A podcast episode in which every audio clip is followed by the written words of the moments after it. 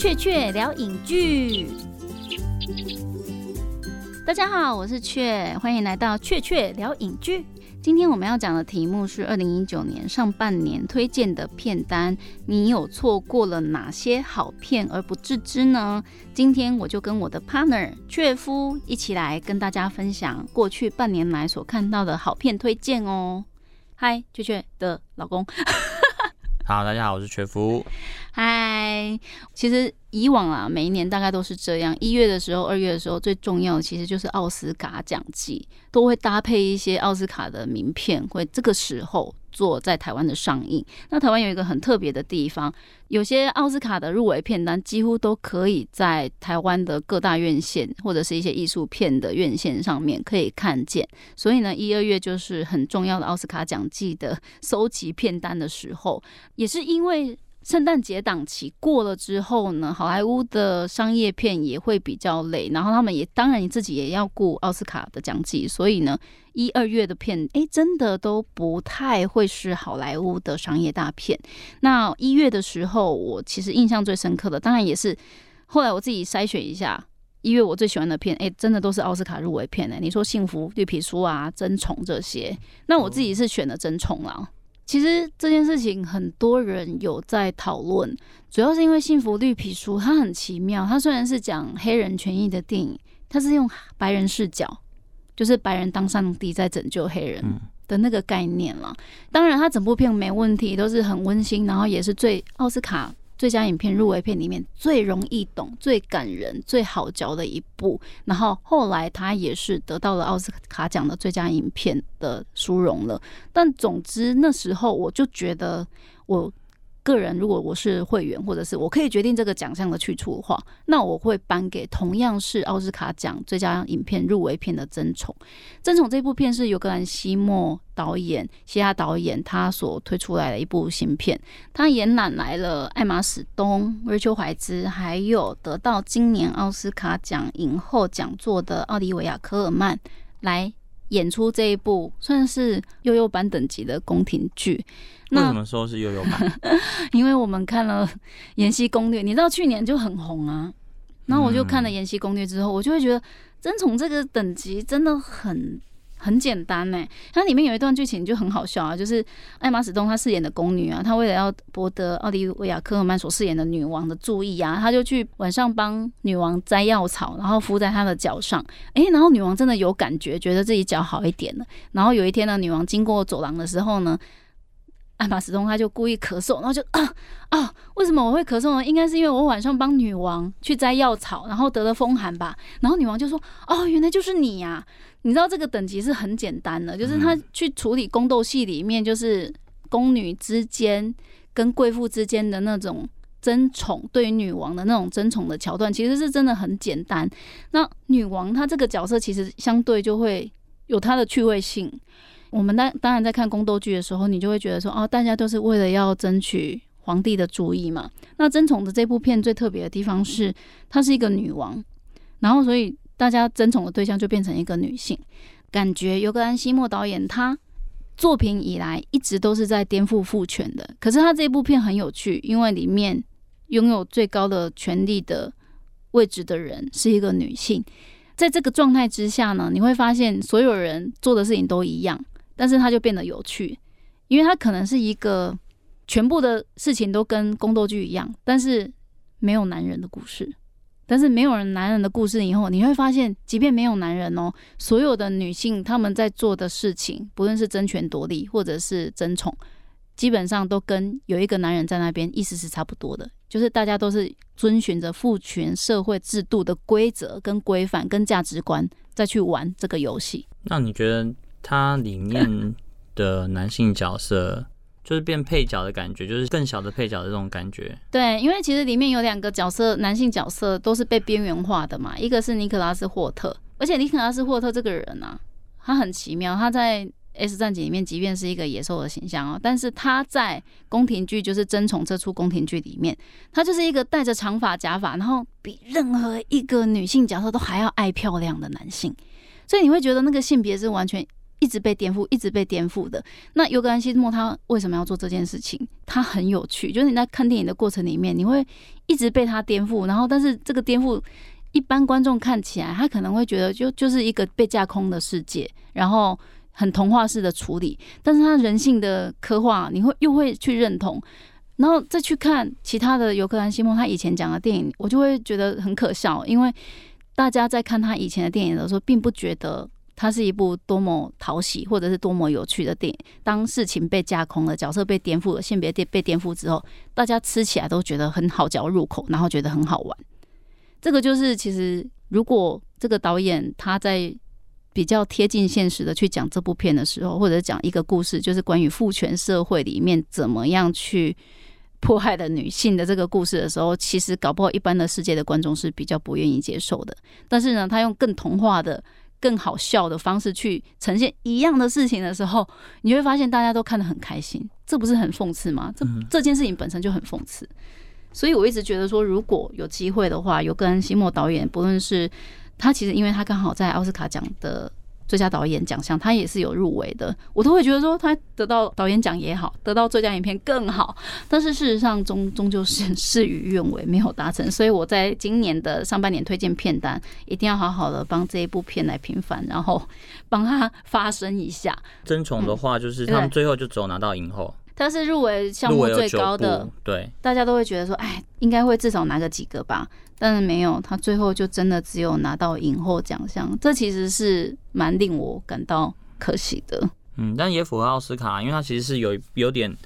怪异的片子，他是他是拍的非常有趣，尤其是在艾玛史东的诠释上，诠释上他会有点喜剧感，而且艾玛史东算是生平从影以来首次露点，那时候也造成了。蛮花软的，就是这部电影最大的看点。对，为什么艾玛斯东要为一部这样的电影露点了？你就会知道说，哦，你知道这个故事吗？就是后来有传说，就是他自己要求原本的剧本里面是没有需要他露点的，嗯，但是他为了呈现他的角色要跟瑞秋怀兹那个角色争宠，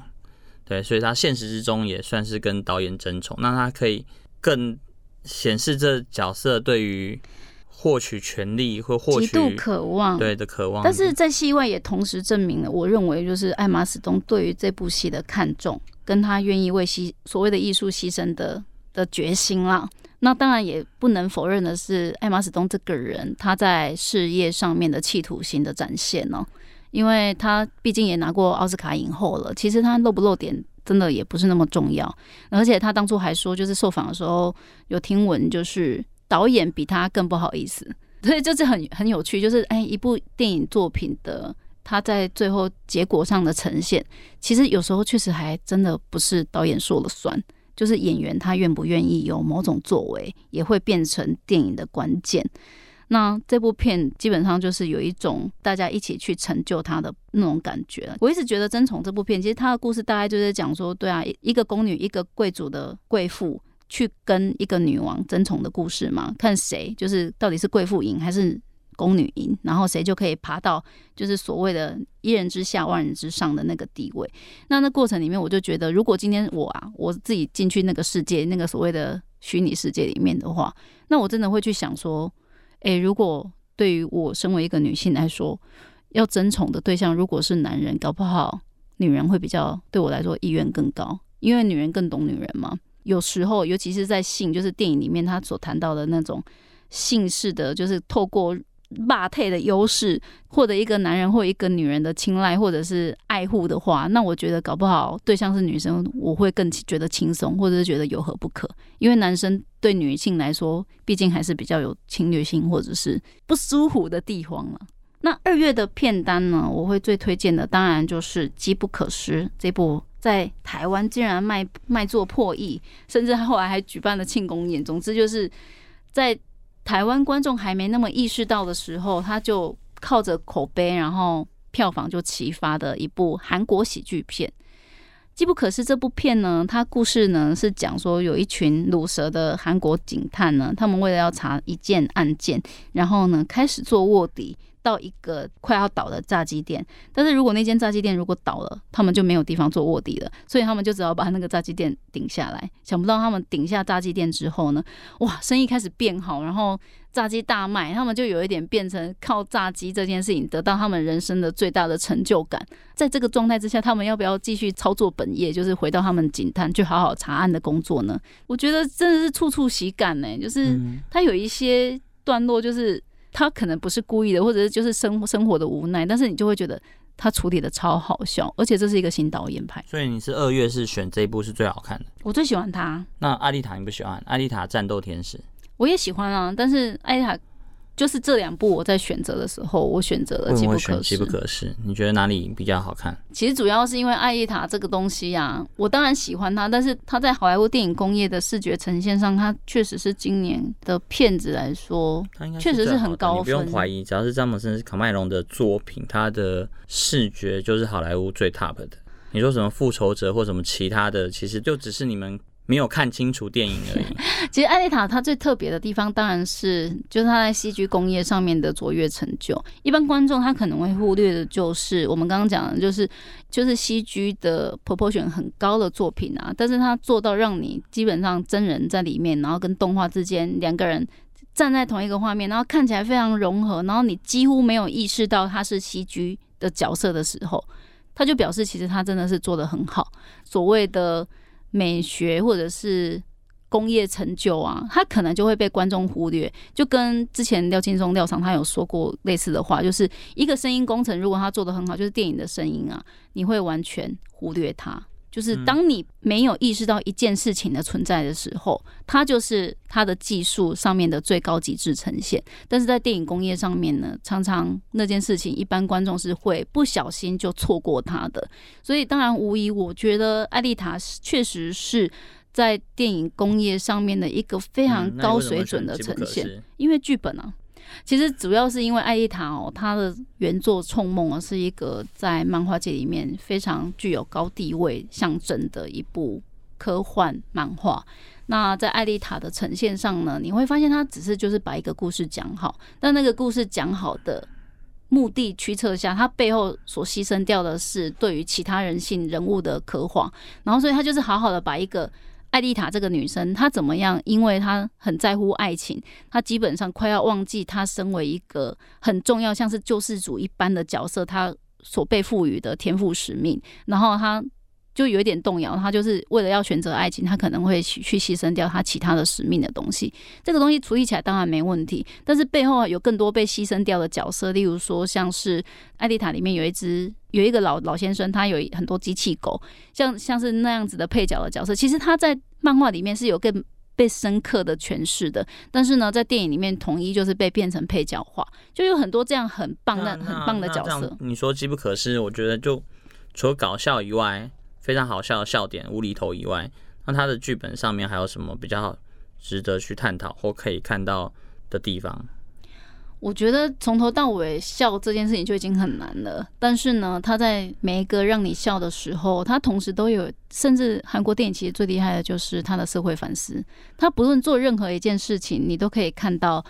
他让你笑了，但其实角色是在哭的。就是像左平讲的啊，人生近看是个悲剧，但远看就会是一个喜剧啊。我觉得他有从头到尾就是贯彻的这件事情。那例如说，他的里面的警探头头啊，他们在查缉的是一个毒品的案件嘛。那因为他的同事同期的同事每个人都已经升升官发财很久了，但就只有他一直留在本来的一个小组里面，一直都没苦无升官机会。就连他回家了，他老婆也都要唉。我觉得我老公 kill God 的那种感觉，反正你每天回来，你就是不会让我听到任何的好消息，然后你的你所侦查的案件永远都不会侦破，然后你永远都没有进展，就是一直卡在人生的某个状态之下。有一天突然，因为她那她老公开了炸鸡店，然后就发大财了。然后她老公以往每天回来就是只是因为他熬夜去卧底，然后带回一堆脏衣服装在纸袋里面要给他老婆去洗。结果有一天她老公因为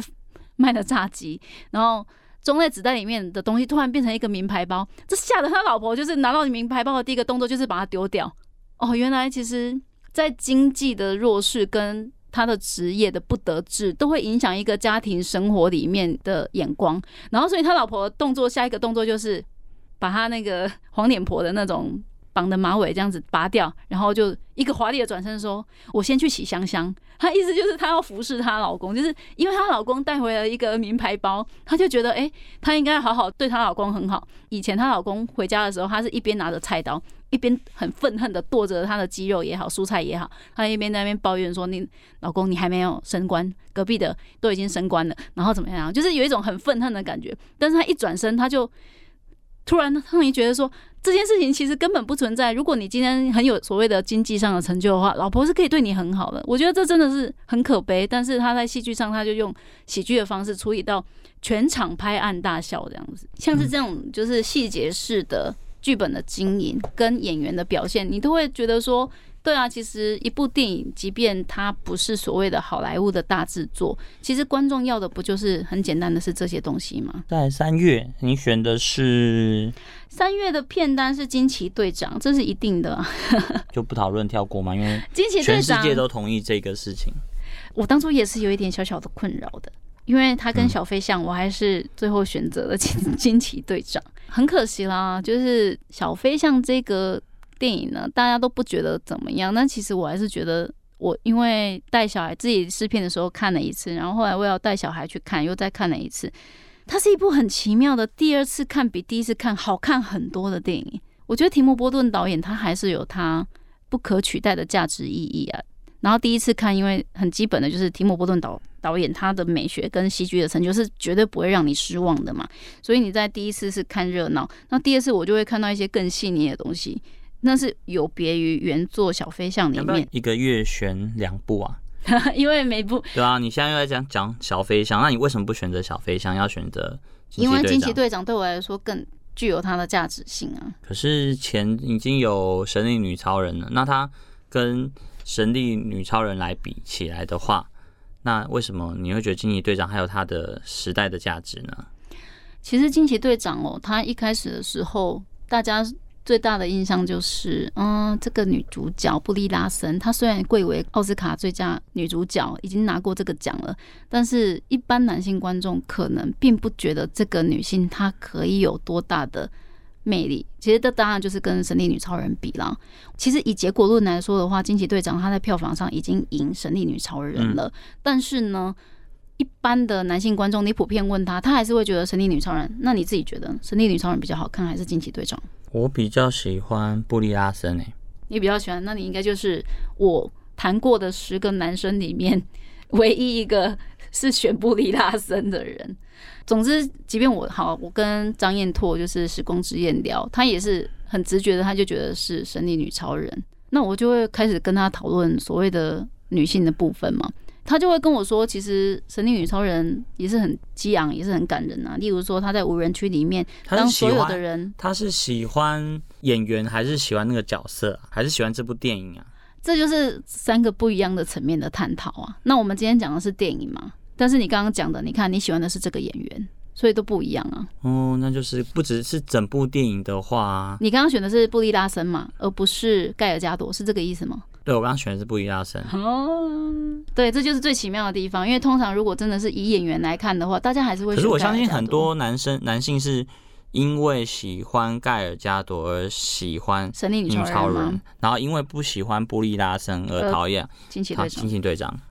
惊奇队长另外一个诟病就是除了布利拉森之外，实力相差太悬殊的比赛可能就不好看，因为。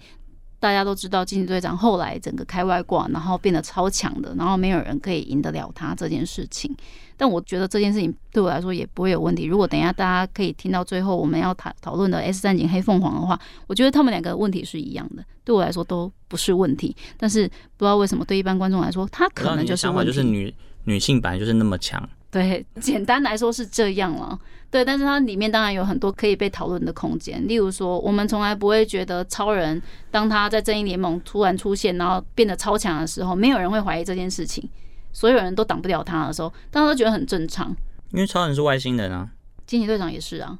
他后来输了克里人的血，然后也变成半个外星人了，而且他还被宇宙魔方的光能源照了一下，所以他基本上他就是跟变种人意思差不多了，那为什么不行呢？就诸如此类的啦。那经营队长其实当然对我来说，他最大的一个里程碑就是超越神力女超人这件事情的，就是他完全摒弃了所谓的一般观众或者是世俗价值观对于女生应该要穿的很美，然后很强这件事情的一个刻板认知。对，就是大家批评他的那件事情，就是不够好看，或者是他包紧紧。因为其实我有很多的女性观众的朋友都跟我有同样的愤慨或者是感慨，就是神力女超人那个穿着真的适合拿来战斗吗？对我们来说很没安全感哎，我没办法穿着平口的，就是露胸，就是肩膀上完全没东西的造型，然后去做一个运动也好，或者是打架的动作，何对，何况是打架。运动或者是跳舞也，所以你是要穿着合适的服装，还是不用穿服装会比较？我觉得穿着 T 恤挺好的，这就是纯粹一个就是在生理上的舒服的展现而已。你看惊奇队长他穿的队服，根本上跟一般的超级英雄没什么不一样啊。但是他变成他的原罪，就是有点像刚制服。对，所以那那件衣服是可以，你看到最后你会发现它可以，它可以随着它的形态可以改变，不只是颜色，还有它的。就非常合身，高科技，就是符合你的生理症状跟需求去做任何事性的调整的战服，这很合理呀。这对我来说完全不是问题啊，怎么会是问题呢？我我理解啊，就是没有人会穿比基尼去比赛奥运啊的游泳项目，但是你去看，对对对，所以你。真正在比赛的时候，你会包的很多，然后那个它可以让你的水流比较不会有阻力，比较少，诸如此类的啊。那更不用说他后来就是他有一个其实是还蛮违抗父权的东西，因为他整通篇就是他很有意识的在剧本上做步步的经营。例如说，他影射的是美国史上第一个飞行官，然后呢，他的 partner 跟他一起执行飞行任务的也是女性，所以他从头到尾确实在影射父权所。被抬起来的那个人，那个演员叫做裘德洛，就变成了他的父亲的形象嘛。片头很有趣啊，因为他也不符合一般超级英雄会电影会给你的那种观影感知。他一开始就醒来，不知道自己在哪里，观众会觉得说啊，所以这些冲上他醒来了，然后他第一个他就去去求助的，就是裘德洛他这个所谓的精神导师，就是他在克里星外星这个基地里面。的战斗的导师也好，或者是他失忆以后指导他人生方向的精神导师也好，他是去跟他做聊天，然后顺便做一下训练，然后。第一场戏就揭露了，就是这两个人在精神上或者是在团队上的都有一贯的那种父女关系。然后，但是后来在片尾的时候，他又是从头到尾就是反对这个人，所以他就是一个反抗父权的基本的剧本架构。光是这两个人的，他们从一开始合作跟后来的分道扬镳的。的剧情的结构上，你就可以看到说，对啊，这就是一个彻头彻尾的女性电影啊。那女性电影它怎么样才可以不要激怒男性观众呢？